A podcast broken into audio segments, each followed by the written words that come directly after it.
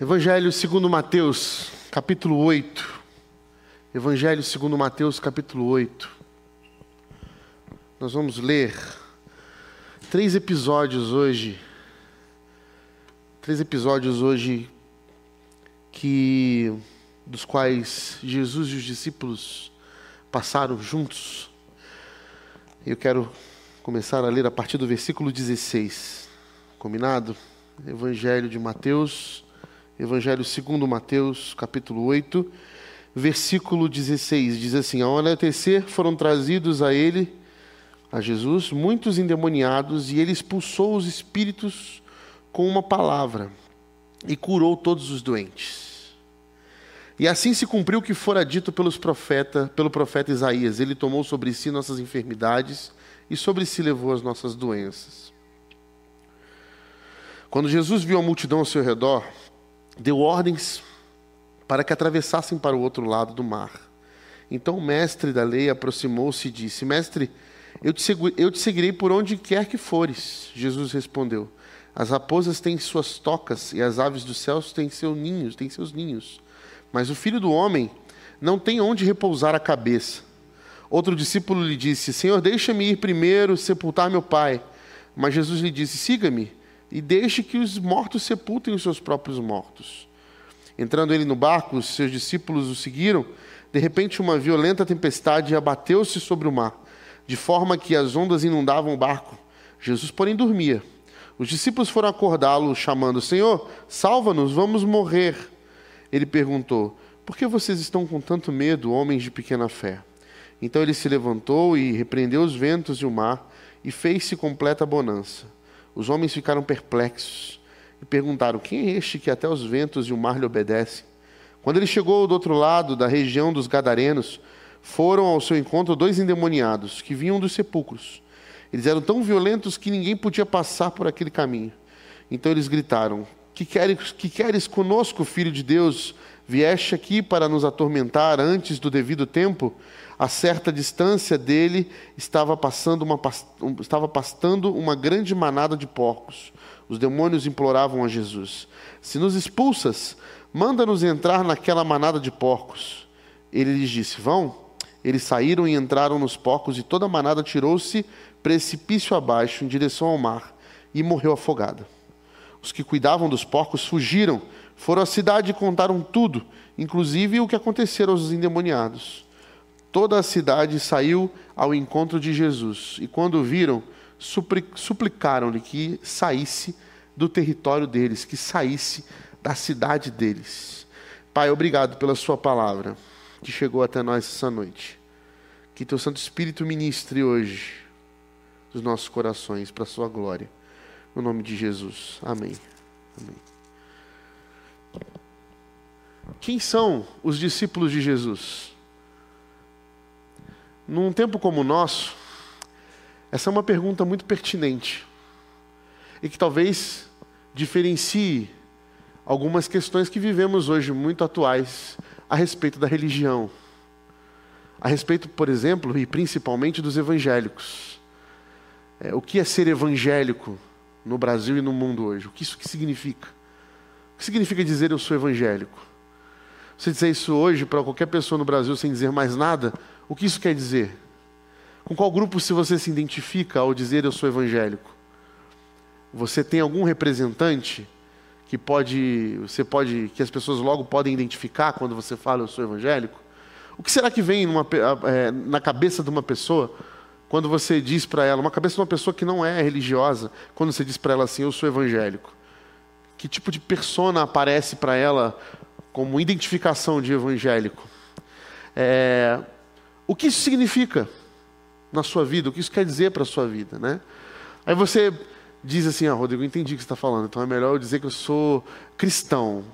Bom, se eu digo que eu sou cristão, eu faço as mesmas perguntas para você. É, com que identidade você, o que isso significa? A pessoa que escuta que diz que você é cristão, ela entende o quê? Ela entende que com certeza você é uma pessoa que frequenta a igreja, por exemplo, é, toda semana. Quando você diz para uma pessoa, eu sou cristão, ela entende, ah, ele vai na igreja todo domingo, por exemplo. Ele entende isso? Essa pessoa que não conhece religião vai entender isso.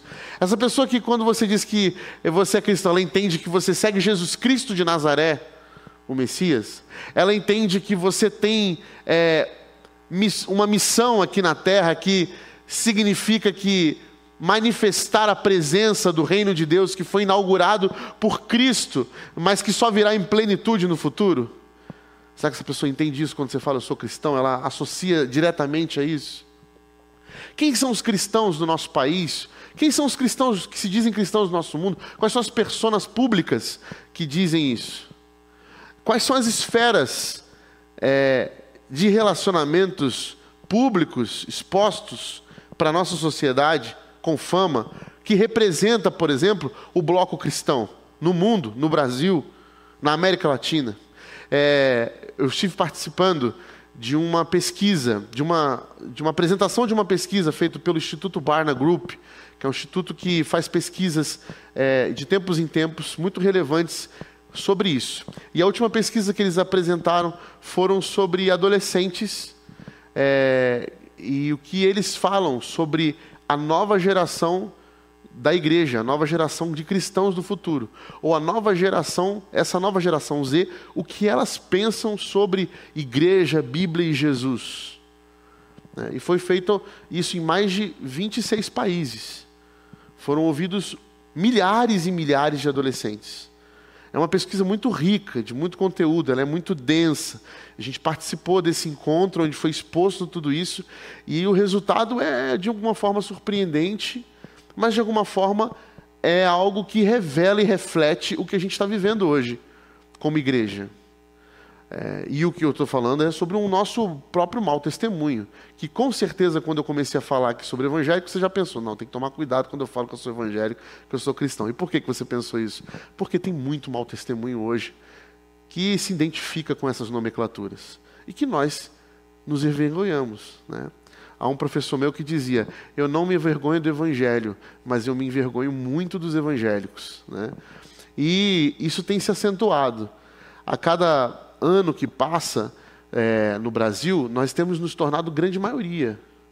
Essa mesma pesquisa diz que há uma projeção para que em 2000, a partir do ano 2030 o Brasil será um país de grande maioria evangélica. E o que isso significa? Eu não sei. Mas pelas pesquisas, não significa boa coisa. E isso é muito triste. Isso é muito triste. Algumas vezes eu já falei aqui na frente que há uma cidade que eu cresci, lá no Rio de Janeiro, há uma cidade que eu cresci, que é próxima de onde eu cresci, que ela é conhecida no Rio de Janeiro por ser a cidade com maior densidade de igrejas evangélicas no Brasil. Ela se chama São Gonçalo. Essa cidade, ela tem, só de igrejas batistas da Convenção Batista Brasileira, mais de 100. Mais de 100. É, eu acho que São Gonçalo hoje está beirando quase 2 milhões de habitantes, eu acho. É uma cidade que não é muito grande, mas ela é muito densa. E densa também igrejas evangélicas. E o que essa cidade tem? Ela tem criminalidade. O maior índice de criminalidade do, do estado está em São Gonçalo. Ela é feia, é uma cidade feia, falta saneamento básico, as discrepâncias de desigualdade social são nítidas e aparentes. Tem bairros, a maioria dos seus bairros você não pode ficar depois das 8 horas da noite. Quem mora em São Gonçalo é visto com maus olhos lá, como se fosse alguém que ou é muito corajoso ou faz parte da bandidagem. Né? Infelizmente, São Gonçalo carrega um, uma estigma muito feia. Mas ela tem o maior número de igrejas evangélicas do Brasil. E o que está acontecendo lá, irmão? Está acontecendo o que está acontecendo no Brasil em grande larga escala. Você, a gente aumenta hoje cada vez mais o número de evangélicos ou de cristãos nominais, que são aquelas pessoas que se dizem cristãos, se dizem de tradição evangélica, protestante, mas não são praticantes. Isso que já acontece nos Estados Unidos há alguns anos, está acontecendo no Brasil. É, numa, numa perspectiva um pouco diferente, porque no Brasil o que tem acontecido é que as pessoas têm se identificado com a fé cristã pela moda. Porque há muitos famosos que se convertem, há muitos que se batizam, isso vira alguma forma de engajamento, isso se torna alguma forma de representar algum tipo de seriedade, ou de que a pessoa carrega por isso uma grande mensagem e que qualquer pessoa que se diz evangélico tem algo a falar a, sobre a viver bem. Mas o que se vê não é isso. O que se vê é que ser evangélico hoje no Brasil vai de um, alguém de um que, que se converteu agora, que nem sabe direito o que está acontecendo, até um Russell Shedd da vida, por exemplo, que foi uma referência para nós como cristão no meio batista, pelo menos. Então não quer dizer muita coisa, sejamos sinceros. Mas para Jesus, ser discípulo de Jesus era algo muito sério. E Jesus nunca aliviou, nunca aliviou entre aspas, né? Mas ele nunca é, tornou o seguir a ele algo que ele precisasse diluir a verdade para que as pessoas aderissem ao seu movimento. Muitas pessoas às vezes confundem isso. Eu vejo muitos discursos inflamados dizendo: nossa, é, pra, não importa se Jesus ele aceita o, o pecador, mas não aceita o seu pecado. Então ele não aceitava a prostituta como prostituta. Mas em nenhum momento isso foi uma pauta que Jesus se preocupava. Ele, na verdade, colocava aquilo que ele entendia, aquilo que ele entendia, não, aquilo que ele oferecia como vida, a mesa que ele servia. E as pessoas o seguiam. Mas Jesus você não via em nenhum momento nos evangelhos fazendo uma sabatina perguntando para cada um deles como anda a sua vida. Mas eles ensinavam sobre ética e moral, sobre, principalmente sobre ética. Seus sermões eram puramente muito mais éticos do que doutrinários. Se você vai ver, por exemplo, o Sermão do Monte, ele está ensinando as pessoas a viverem de maneira plena, de maneira saudável de maneira a aproveitar a vida que ele estava oferecendo e a se engajar num movimento que exigiria tudo dos seus discípulos. Ele não estava querendo dos seus discípulos uma agenda religiosa, legalista. Isso os fariseus sabiam fazer. E faziam muito bem. Jesus queria vida. Jesus queria relacionamento. Porque Jesus sabia que na lei há exceções. E em toda lei há exceções. E há possibilidade de manipulação. Mas no amor não há exceções. O amor não tem, no amor não tem exceção. Não existe eu amo mais. Existe eu amo. No amor não tem vírgula. E é por isso que a entrega de Jesus é completa. É uma entrega amorosa completa, é uma entrega de vida completa. E ele vai dar esse exemplo. Eu não preciso ficar tutelando a fé do meu irmão. Eu preciso que ele entenda o que nós estamos vivendo aqui. E o que nós estamos vivendo aqui é uma relação de amor completa, profunda, transformadora e redentora.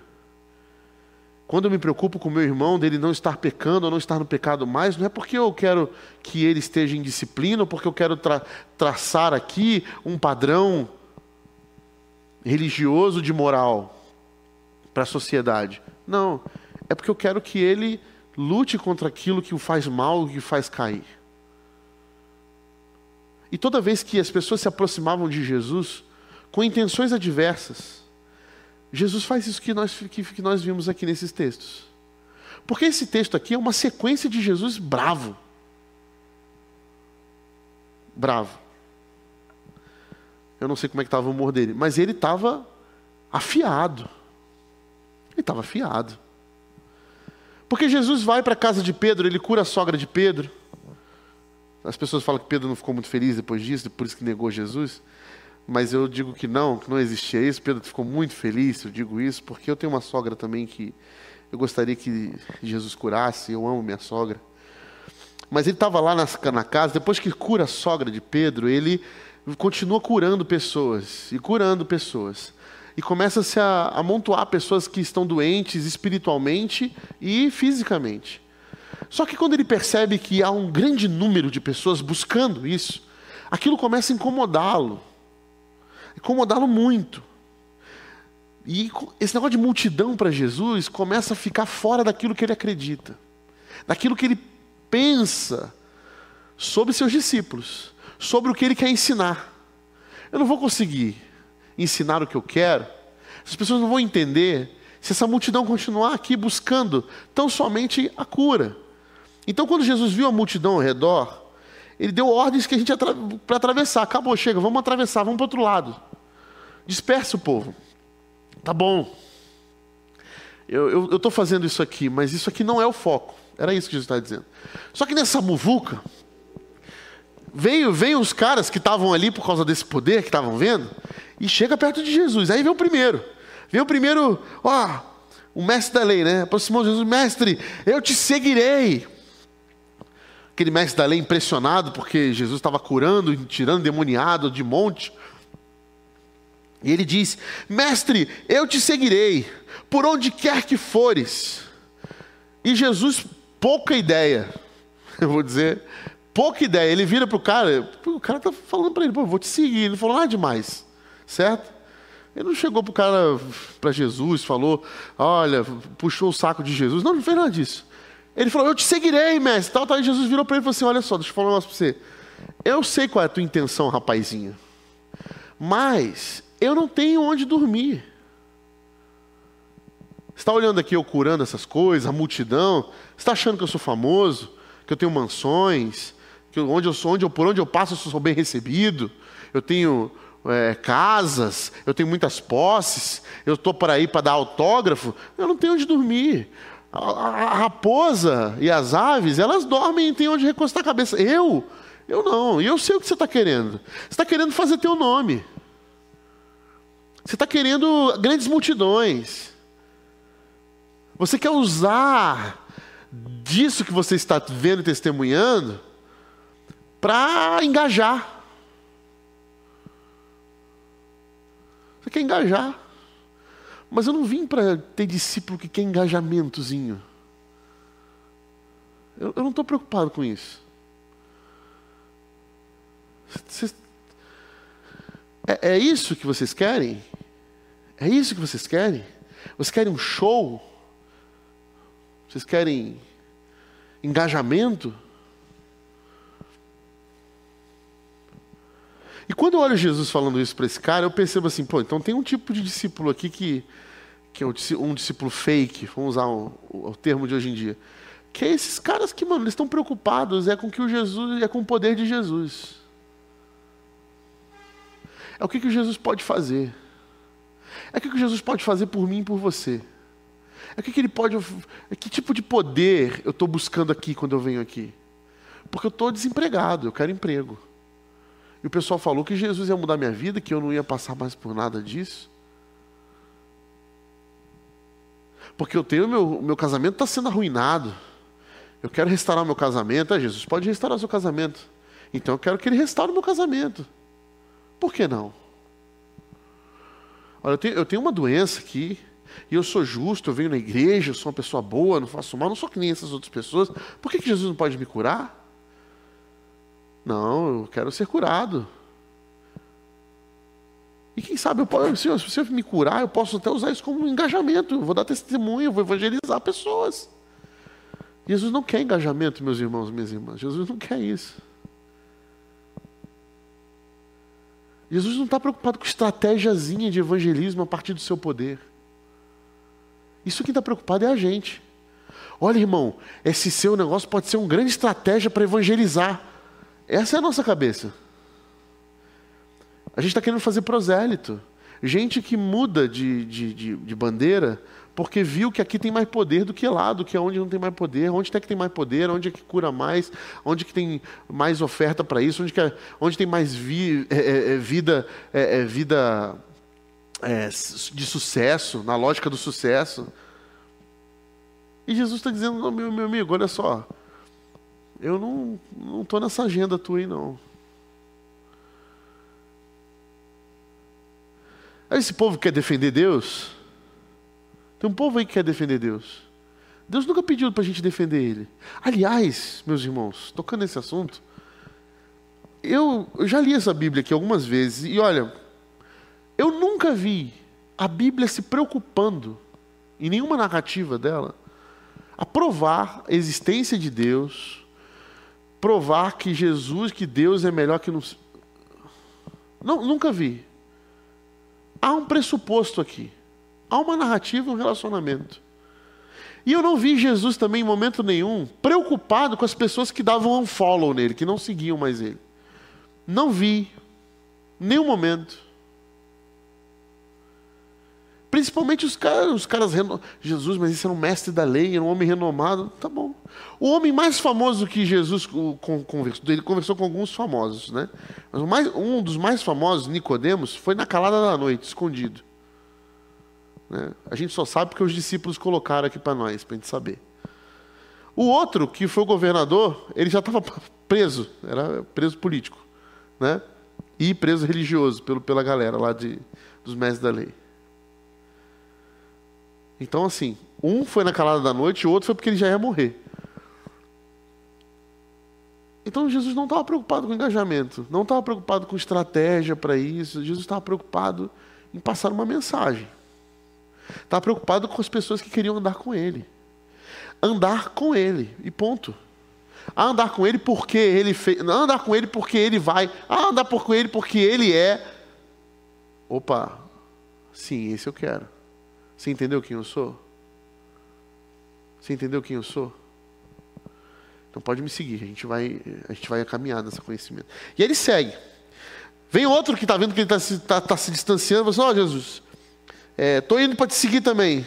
Só deixa que eu vou ali, eu tenho alguma coisa para uma, tenho meu pai para sepultar ali. Você olha, deixa que eu, você quer me seguir mesmo? Então, ó, põe na primeira na tua agenda aí, ó. Você, você entendeu quem eu sou? Lembra que eu falei? É quem ele é? E você entendeu que eu sou, né? Então nada, meu amigo, nada, minha amiga, pode estar na frente disso. Então vem, deixa que os mortos sepultem seus mortos.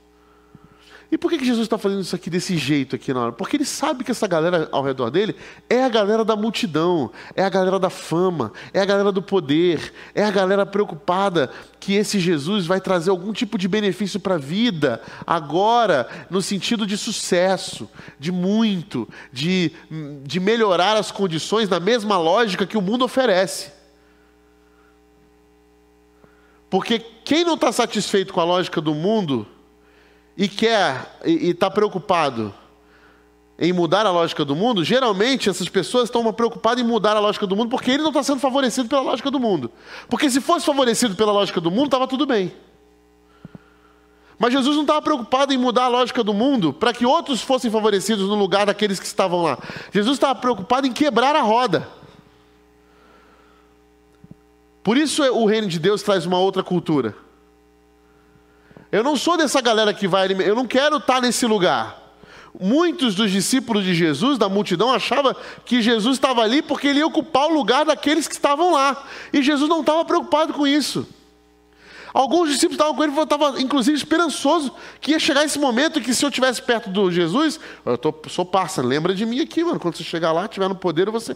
Por quê? Porque quando a roda girar e eu estiver por cima, o cara vai me colocar para cima. O problema é que Jesus queria quebrar a roda.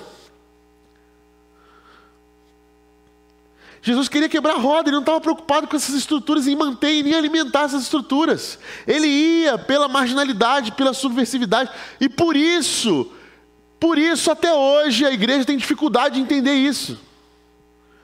De entender e de ver um Jesus como esse.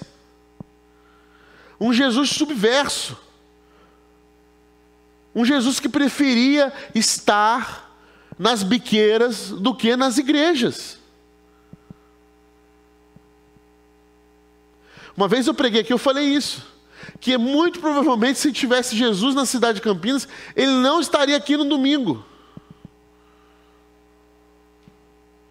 E talvez a gente encontrasse, ele fizesse uma visita por muita misericórdia e graça. Porque ele já falou que a preocupação dele é com aquela ovelha que está lá, que está longe, que se perdeu. É uma ovelha que, que, que, que é uma ovelha ruim, que é uma ovelha que Arruma confusão, entendeu? É ele vai estar atrás dela. E as 99? As 99 estão tá lá, meu. eu tenho festa com aquela lá que volta. A preocupação de Jesus com a gente é que a gente faça o trabalho que ele mandou a gente fazer. Que estamos fazendo mal, vamos combinar. Porque a pesquisa dos adolescentes, isso é um, um ponto que tem nada, disse o quê? Que os adolescentes não têm, a maioria, a grande maioria, não tem na igreja o lugar de grandes exemplos para a sua espiritualidade. Eles consideram Jesus o Filho de Deus, a Bíblia é um bom livro a ser lido, mas que não encontram referências de ensino dentro das igrejas. Por quê? Porque eles não veem a igreja engajada como Jesus era engajado. Engajado com o quê? Com os problemas da cidade. Com os problemas sociais da cidade. A nova geração está preocupada com isso. Entendeu? E aqui, esse galera do mestre da lei tá, estão preocupados com o quê? Estão preocupados com a fama. Estou preocupado em, em, em, como é que é que, que, que é o que termo? Hypar. Cadê o Cirilo? Cirilo que hypar, né? Estou preocupado em hypar, mano. Que, que é que está tá engajando hoje? É ódio? Então vamos destilar ódio. Vamos botar essa rede social para sangrar ódio. E o ódio é mercadoria. Ódio é mercadoria, dá boa. Dá boa, consumida por todos nós. Nós gostamos de ódio. Gostamos de ódio. Quem nunca para para ver um vídeo de confusão? Vai. Jornal Nacional, Jornal da Record, né? Agora na rede social tem aquelas imagens embaçadas no Instagram, conteúdo sensível, a gente nem quer saber, a gente bota para ver. Taca pau que eu quero ver isso. Né? Às vezes a gente vê um acidente na estrada, gente, mas por que está trânsito? Já liberaram a pista. Por que, que é que fica trânsito, gente? Porque a gente gosta de dar uma passadinha devagar. Meu Deus, coisa horrível. A gente faz isso, né? Como se a gente não quisesse ver. Mas a gente quer ver. A gente quer ver sangue. Tinha um jornal no Rio de Janeiro, meus avós diziam que se a gente espremesse ele, saia sangue. Que ele ganhou e fez fama por causa disso, porque ele gostava de jogar tragédia. Tragédia, briga, ódio. Ódio engaja e não é de agora. Agora a gente está vendo cada vez mais forte. Pastores que sobem no púlpito para cara de piedade. Ódio com cara de piedade. Que é o pior ódio que tem. É o ódio em nome de Deus. É o ódio que inflama o Deus do Velho Testamento para tacar fogo naqueles infiéis e pagãos que não creem na gente. Tem um episódio, eu estou assistindo uma série agora que ela é, já é antiga, chama The Chosen. Eu recomendo para quem nunca viu e quem veja. É muito boa essa série, muito boa, muito boa, muito boa. Mas tem um episódio que eu vi, vou dar um pequeno spoiler caso alguém não tenha visto, que ele é fantástico. Ele é fantástico. É uma série que conta a versão dos discípulos de Jesus com Jesus Cristo, para quem não conhece. Então, eles estão em Samaria e eles acordam de manhã. Jesus acorda e fala assim: Vou tomar um café da manhã e vou sair por aí. Né? O que, que o, o roteirista do The Chosen se propõe a fazer? Ele se propõe a dizer aquela faixa cinzenta da Bíblia, que não está aqui descrita, ele se propõe a preencher de acordo com a essência do Evangelho. É muito bom. E aí Jesus sai a andar por Samaria. Aí nisso, Tiago e João falam assim: ó, Jesus saiu sozinho por Samaria. Esse povo aqui esse é um povo, um povo esquisito. Não pode deixar Jesus ficar andando, Jesus que é judeu, ficar andando por Samaria sozinho.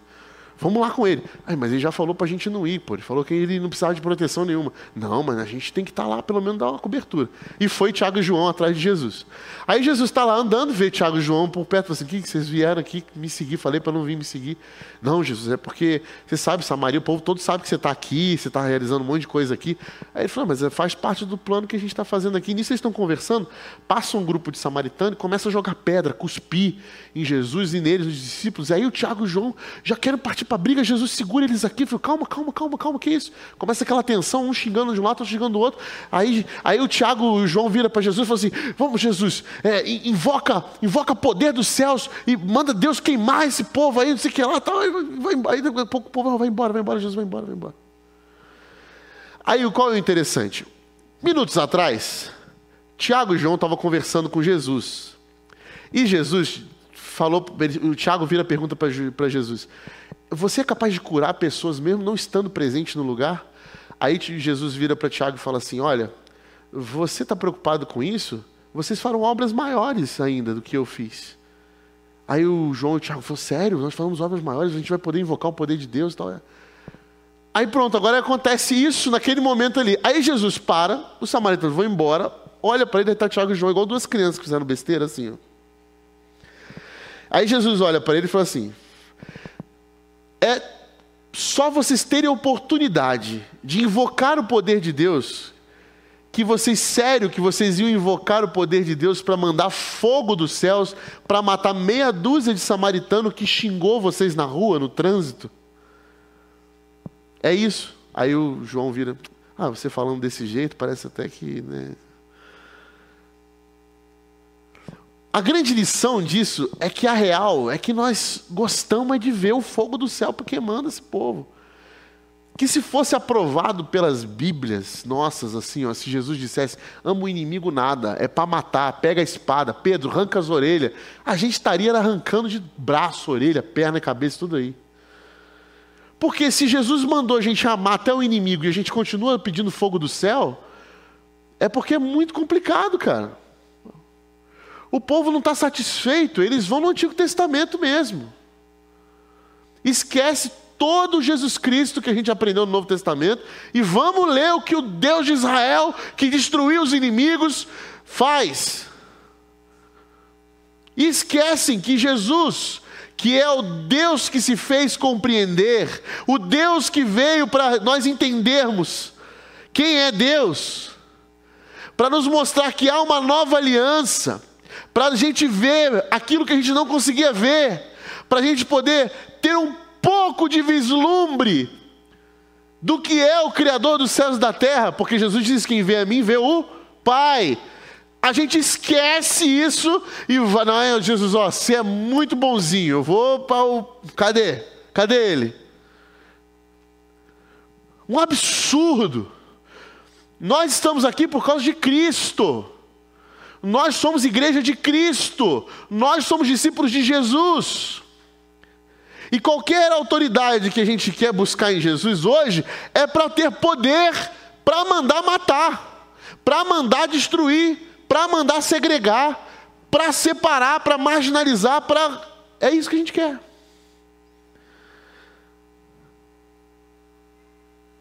E legitima isso em nome de Deus.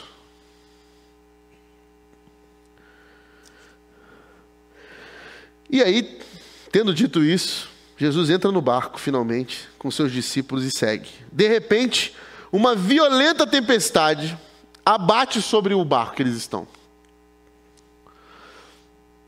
É bonita essa cena, né? Jesus dormindo, tempestade, os discípulos acordam Jesus, ele se levanta, manda acalmar a tempestade. É bonito, né? A gente tem música disso, gente. Mestre, o mar se revolta, né? É bonito, eu gosto desse hino pra caramba, ele é bonito. Maior vergonha dos discípulos aqui. Virou, a gente cantou, virou uma música da vergonha dos discípulos. Né? Porque Jesus está dando, Jesus está ensinando, Jesus está dormindo. E Jesus acalma a tempestade, e eles acham, nossa, ele acalmou a tempestade. Mas ele chama os discípulos de homens de pequena fé. Ou seus sem fé ou seus pouca fé. Me, tipo, me deixa dormir, meu irmão. Curei uma pá de gente lá, não posso nem dormir, bate uma tempestade. Vocês nunca passaram por tempestade nesse barco até eu vir? Que preguiça é essa de vocês enfrentar a tempestade? Porque a gente tem no barco aqui, gente, vamos lá. Não tem ninguém aqui desses discípulos que não sabe o que é o mar da Galileia. Que não sabe o que é um, bar, um, um barco à vela ali. Todo mundo ali sabia navegar, irmão. Todo mundo ali já sabia passado por tempestade. Os caras olharam, ah, nossa, tá dando um trabalho danado. Chama Jesus aí que ele vai dar um jeito. Que preguiça. E Jesus se levanta e fala assim: tá bom, eu vou acalmar a tempestade. Depois vira para ele assim: o que aconteceu com vocês? Porque Jesus podia ter falado assim: homens de pouca fé e preguiçosos, né? Porque ao, ao sinal da primeira tempestade, que, que é? Vocês acham que eu vim. Vocês, vocês creem no Messias? Vocês creem no Messias e acham que o Messias vai morrer afogado num naufrágio? Porque vocês não sabiam enfrentar uma tempestade? Esses dias eu vi um rapaz falando assim: Eu só quero que meus filhos saibam que podem contar com Jesus quando precisar. Eu falei para ele: Está errado. Eu falei: Por quê? Porque eles não têm que contar com Jesus quando eles precisarem, eles têm que contar com Jesus o tempo todo. É a vida inteira. Porque se eles aprendem quem é Jesus, eles sabem que Jesus vai ajudar eles a passar pela vida toda. E não vai ficar recorrendo a Jesus só quando bater uma tempestade. Porque, ai meu Deus, que tempestade difícil, que vida difícil, ó céus, ó vida, ó terra, ó ar. Jesus me livra disso aqui, porque eu sou filho teu, eu sou cabeça, não sou cauda. E Jesus está falando, meus irmãos, discípulos de Jesus, eu não falei que estaria com vocês, eu vou estar com vocês. Eu vou estar com vocês. Se o barco quebrar, ah, você sabe nadar, vamos embora. E se é morrer afogado, a gente se encontra desse outro lado aqui, ué. E acabou. Que medo é esse?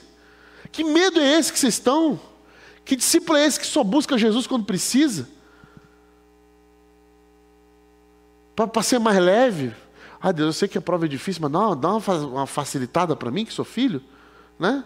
Eu não tenho informação privilegiada, alguma coisa assim? Um, um empurrãozinho, um sopro do Espírito mais forte para ir mais rápido? Né? Ah, porque ele ganhou porque era crente. Porque se fosse qualquer outra religião, ele perderia. Meus irmãos, pelo amor de Deus, que fé infantil. Pequena fé. Fé imatura. De gente que, que vê a tempestade. Ah, não. De novo, não.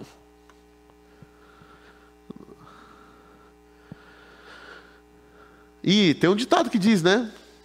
Mar calmo não faz bom marinheiro. Então, às vezes Jesus quer isso mesmo. Vamos fazer bom marinheiro aí, vamos embora. Me deixa, me deixa descansar. Né? E esse descanso que é? É justamente discípulos que aprenderam a viver em paz diante do caos. Eles não estão desesperados. Eles sabem que a esperança deles está firmada em Cristo. Eles entraram, como Hebreus fala, né? Entraram no descanso do Senhor, que é Jesus Cristo. O sábado, o Shabbat Shalom. Estou em paz, estou descansado. Por quê? Porque Cristo é o capitão do meu barco. Se for para morrer, a gente vai morrer. É para dar vida, é para dar vida. Se for para viver, a gente vai viver. A gente vai lá, vamos caminhar. E vamos fazer o quê? Vamos içar as velas.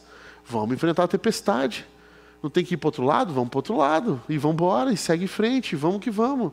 Porque eu aprendi a estar com Deus o tempo inteiro. É não só na hora que eu preciso, não.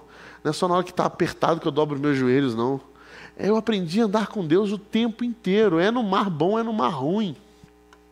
Ele é o capitão do meu barco. E ele me ensinou a viver desse jeito. Então eu estou aprendendo a caminhar desse jeito. E vamos que vamos. Do que eu ser estigmatizado por um bonde de discípulo que a qualquer coisa, discípulo medroso. Não. Nós somos aqueles que manifestam a presença do Cristo. E onde está o Cristo na tempestade? Está acalmando ela. Então é isso que vocês vão fazer. É isso que vocês vão fazer. Vocês vão acalmar as tempestades. E como vocês vão fazer isso? Enfrentando elas. Porque ninguém acalma tempestade em mar que não tem tempestade. Então eu quero vocês onde tem tempestade. Tá certo? Tá muito calmo, tá muito bom, tá muito gostoso. Pergunta para Deus, tá faltando problema. Tá faltando tempestade. Para a gente ver Jesus, Jesus, Jesuses acalmando tempestade. Para a gente ver o Espírito Santo agir. Porque é assim que acontece com a igreja de Jesus. Quando ela sabe o que ela está, o propósito dela, Deus vai mandando. Olha, manda para aquela igreja que ele sabe enfrentar a tempestade. Pode mandar. Então você vê a igreja que está um marasmo. Aí você fala, pastor, como é que está? Ah, tudo bem, mesmo de sempre. Ih, ó, Agora, você conversa com o pastor, e aí, como é que tá a igreja? Ó, cara, luta, cara, luta, tá difícil, mas é isso aí, um dia após dia, milagre, benção, vamos lá. É isso aí. É luta, tem problema aqui dentro? Tem, ó, chegou um monte e tal, tem problema no casamento, tem problema com o filho, tá com problema não sei o que lá, tá, tá, mas aí perdoou ontem, esse reconciliou, voltou, abandonou a droga, abandonou o vício, abandonou o orgulho, era ranzinza, tá rindo mais, ó, não servia nunca, só, só aparecia de vez em quando, agora tá aí por todo lado, fazendo evento, caminhando com a gente, e ó, mudou completamente, parece até que entrou no, no Éden. É isso. O tempo todo, movimento, movimento. Porque Jesus é, ele fez a gente para isso. Discípulo de Jesus é forjado na, na, na tempestade. E é assim que a gente tem que caminhar. E aí chega Jesus então num vilarejo. E já chega o povo da periferia, principalmente, que era o povo que andava pelos, pelos caminhos ao redor da cidade. Pessoal, então, a gente está com um problema aqui na cidade. O que, que acontece? Tem uns caminhos aqui que são bem mais fáceis para a gente ir para o trajeto, mas tem dois endemoniados lá, que eram pessoas distintas, inclusive, da cidade, que estão agora andando lá. Eles ficam andando perto dos túmulos, se jogando. Os caras andam pelados, mas eles são violentos, eles batem todo mundo. Diz que estão endemoniados de mais de mil aí. Aí Jesus foi lá, deixa eu ver quem é. Aí foi lá ver, tá lá os caras, e aí já apareceu os demonião, né? Porque uma coisa interessante que a Bíblia fala é que os demônios reconhecem o Cristo mais rápido do que os discípulos de Jesus reconhecem que ele é o Cristo, né? E aí os discípulos vê os demônios falando, ó, oh, Cristo tal, e tem uns que ainda falam, será que é? o demônio está falando. Se o demônio está falando, você não está falando, você é pior que o demônio. Aí o demônio está falando assim, e aí, você veio aqui atormentar a gente, ver com, não vem aqui antes da hora. Eu achei engraçado essa parte. O demônio falou assim, você chegou muito cedo, estava de boa aqui, está vindo antes da hora. E aí Jesus está olhando, Marcos vai falar um pouco mais sobre esse relato, né? E aí Jesus expulsa os demônios e eles vão para uma manada de porcos.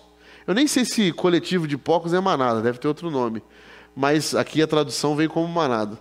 E aí os porcos vão lá e caem no precipício e se afogam, morrem todos. Obviamente os produtores dos porcos ficaram revoltadíssimos, meus porcos que eu cuidava, e foram para a cidade e espalharam a notícia. Só que o que mais me chama a atenção desse aqui? É que esse povo aqui, que está esperando Jesus chegar, porque Jesus está indo para essa cidade, porque o povo estava com expectativa que Jesus é um povo que começou a falar assim, não, se Jesus vai trazer esse tipo de coisa, eu não quero não. Ele acabou com a produção de vocês lá para salvar duas pessoas que a gente nem. Ah, não. Ó, fala para Jesus nem vim nem vim. Porque é um povo, uma galera desses discípulos aqui, que estão preocupados é com grana, estão preocupados é com produtividade, estão preocupados é com coisas. Não estão preocupados com gente sendo redimida. Duas pessoas foram salvas. Olha o tanto de dinheiro que foi jogado fora. Isso não bate na conta, Jesus. Você mandou uma produção de porco inteiro para o mar para salvar dois caras. Não podia ter mandado esse. Por que, que você foi atender ao pedido desses demônios? Manda os demônios para o inferno. Por que, que matou os porquinhos? E olha, uma observação importante: judeus não podiam encostar em porcos. Certo? A galera que estava ali envolvida na criação vendia para quem esses porcos? Quem é o povo que ficava lá junto em Israel com os judeus? Os romanos. Esse povo queria ganhar dinheiro. Povo queria ganhar dinheiro. Ele está preocupado com gente. Estou preocupado é com produção. Estou preocupado é com números. Se esse é o Messias aí que vocês estão falando, vai chegar. Não nem entra. Jesus nem vai na cidade deles. Jesus nem entra na cidade deles. Porque essa cidade estava, não estava preocupada com isso, com gente, com vida. A conta é muito pequena, né? É baixa. Então, meus irmãos, nós somos os portadores da vida verdadeira. E eu volto à pergunta inicial: quem são os discípulos de Jesus? que nós nos identificamos? Bom, eu espero que a gente seja esse povo que quer libertar pessoas, que quer curar pessoas, que quer amar pessoas. Porque em todos esses casos, o contraponto é: no meio disso tudo, eu tinha que curar. No meio disso tudo, eu tinha que o quê? Que confiar. No meio disso tudo, eu tinha que o quê? Libertar. Eu não estou preocupado em me engajar ou ter fama ou quantas multidões vão, me, vão, vão chegar até mim. Eu estou preocupado é quantas pessoas eu posso libertar e curar. Eu não estou preocupado é, se eu vou conseguir passar pela tempestade, não. Eu estou preocupado é que eu estou tranquilo porque eu estou confiando que Jesus já me deu tudo que eu precisava. Eu estou com Jesus o tempo todo e não preciso dele não preciso ficar invocando ele só quando, quando eu preciso. Jesus não é, um, não é um, um ídolo que eu invoco o seu poder na hora que eu preciso para que a tempestade se acalme. Jesus é uma companhia. Jesus é um amigo. Jesus é um salvador presente em todo o tempo. Em todo o tempo. Que me salva todos os dias de mim mesmo, em todo o tempo. E por sua presença salvadora, eu sou redimido, eu sou discípulo. E por último, eu estou preocupado não com os benefícios de seguir a Cristo, mas com as pessoas que estão sendo libertas por isso. Se for uma, se for duas, amém, que sejam salvas. Que esse seja o meu testemunho.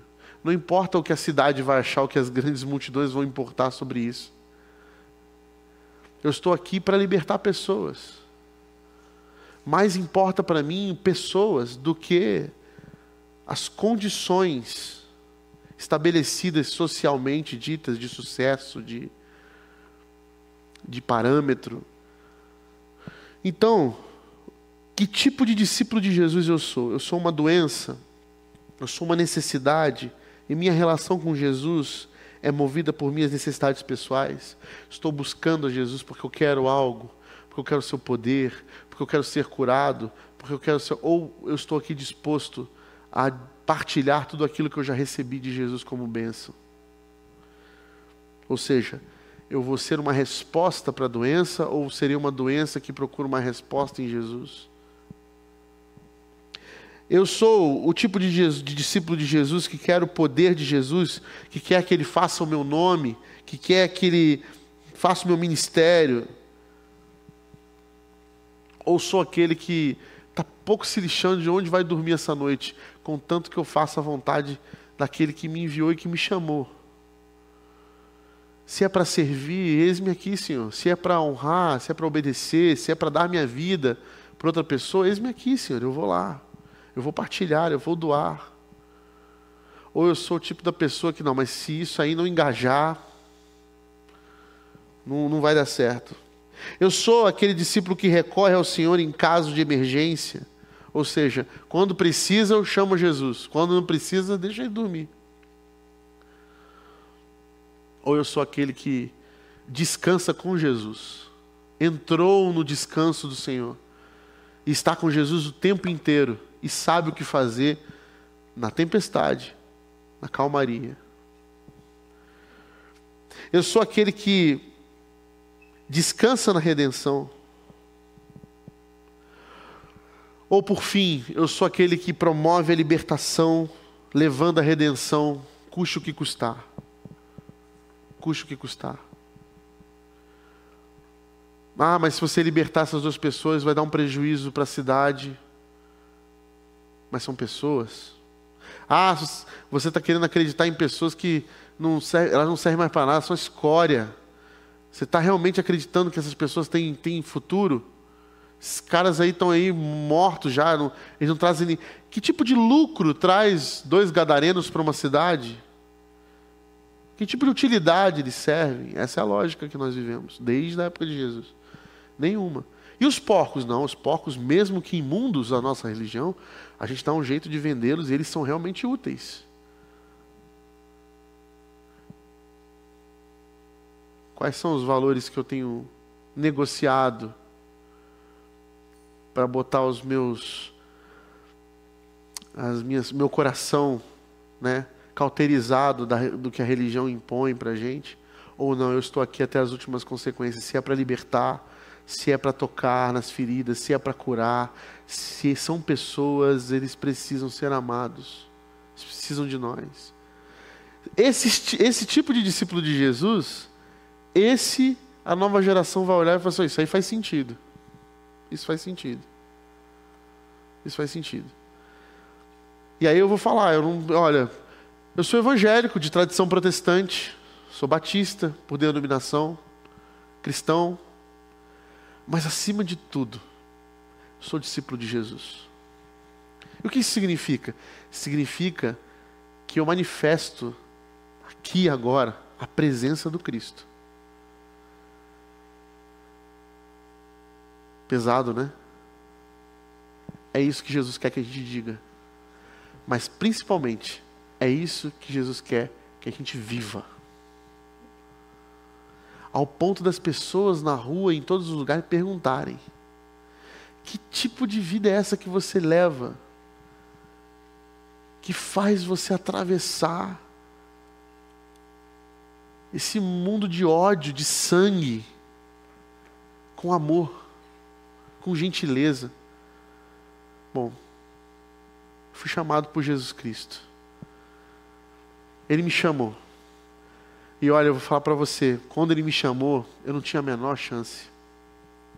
Eu não tinha a menor chance. Mas eu sou discípulo de Jesus, sim. E o que quer dizer isso?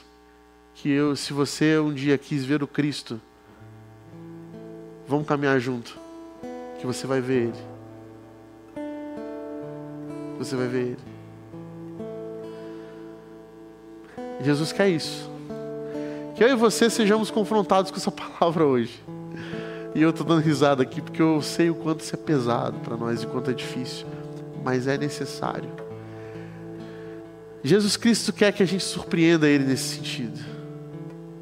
Sair daqui do domingo com o coração cheio, a ponto de manifestar a presença do Cristo onde quer que você esteja. Como? Seja mais gentil. Seja mais amoroso. Comece pelas coisas simples. Pondere, pondere, irmão. Pondere sua opinião, aquela sua opinião forte que você tem, inflexível. Pondere. Dê mais bom dia, dê mais boa tarde, boa noite. Seja mais cordial. Sabe quando você vê um, às vezes um, um filme de Jesus ou uma série como eu estou vendo agora e vê um, um ator que ele olha e fala, nossa, mas esse ator é bom, ele faz até um olhar diferente, né? Um olhar o que? Mais amoroso. Por quê? Porque todas as pessoas imaginam Jesus com esse olhar. Um olhar indescritível. Um olhar que a gente precisa aprender a ter. Para que a gente comece a olhar que um café da manhã, um ir na padaria, um ir na farmácia, um ir no mercado, encontrar pessoas no Uber, na faculdade, ou simplesmente em casa, com a sua esposa, com o seu marido, e mudar o jeito como você olha, como você fala, pensando assim: Cristo em mim, a esperança da glória. Um pouco menos de ódio nesse mundo, a começar nos pequenos Cristos, que não se negam à libertação, à cura, andar com Jesus, a confiar nele. Não importa as suas tempestades, não importa o quanto vai custar, mas eu estou com meu Cristo e Ele está em mim.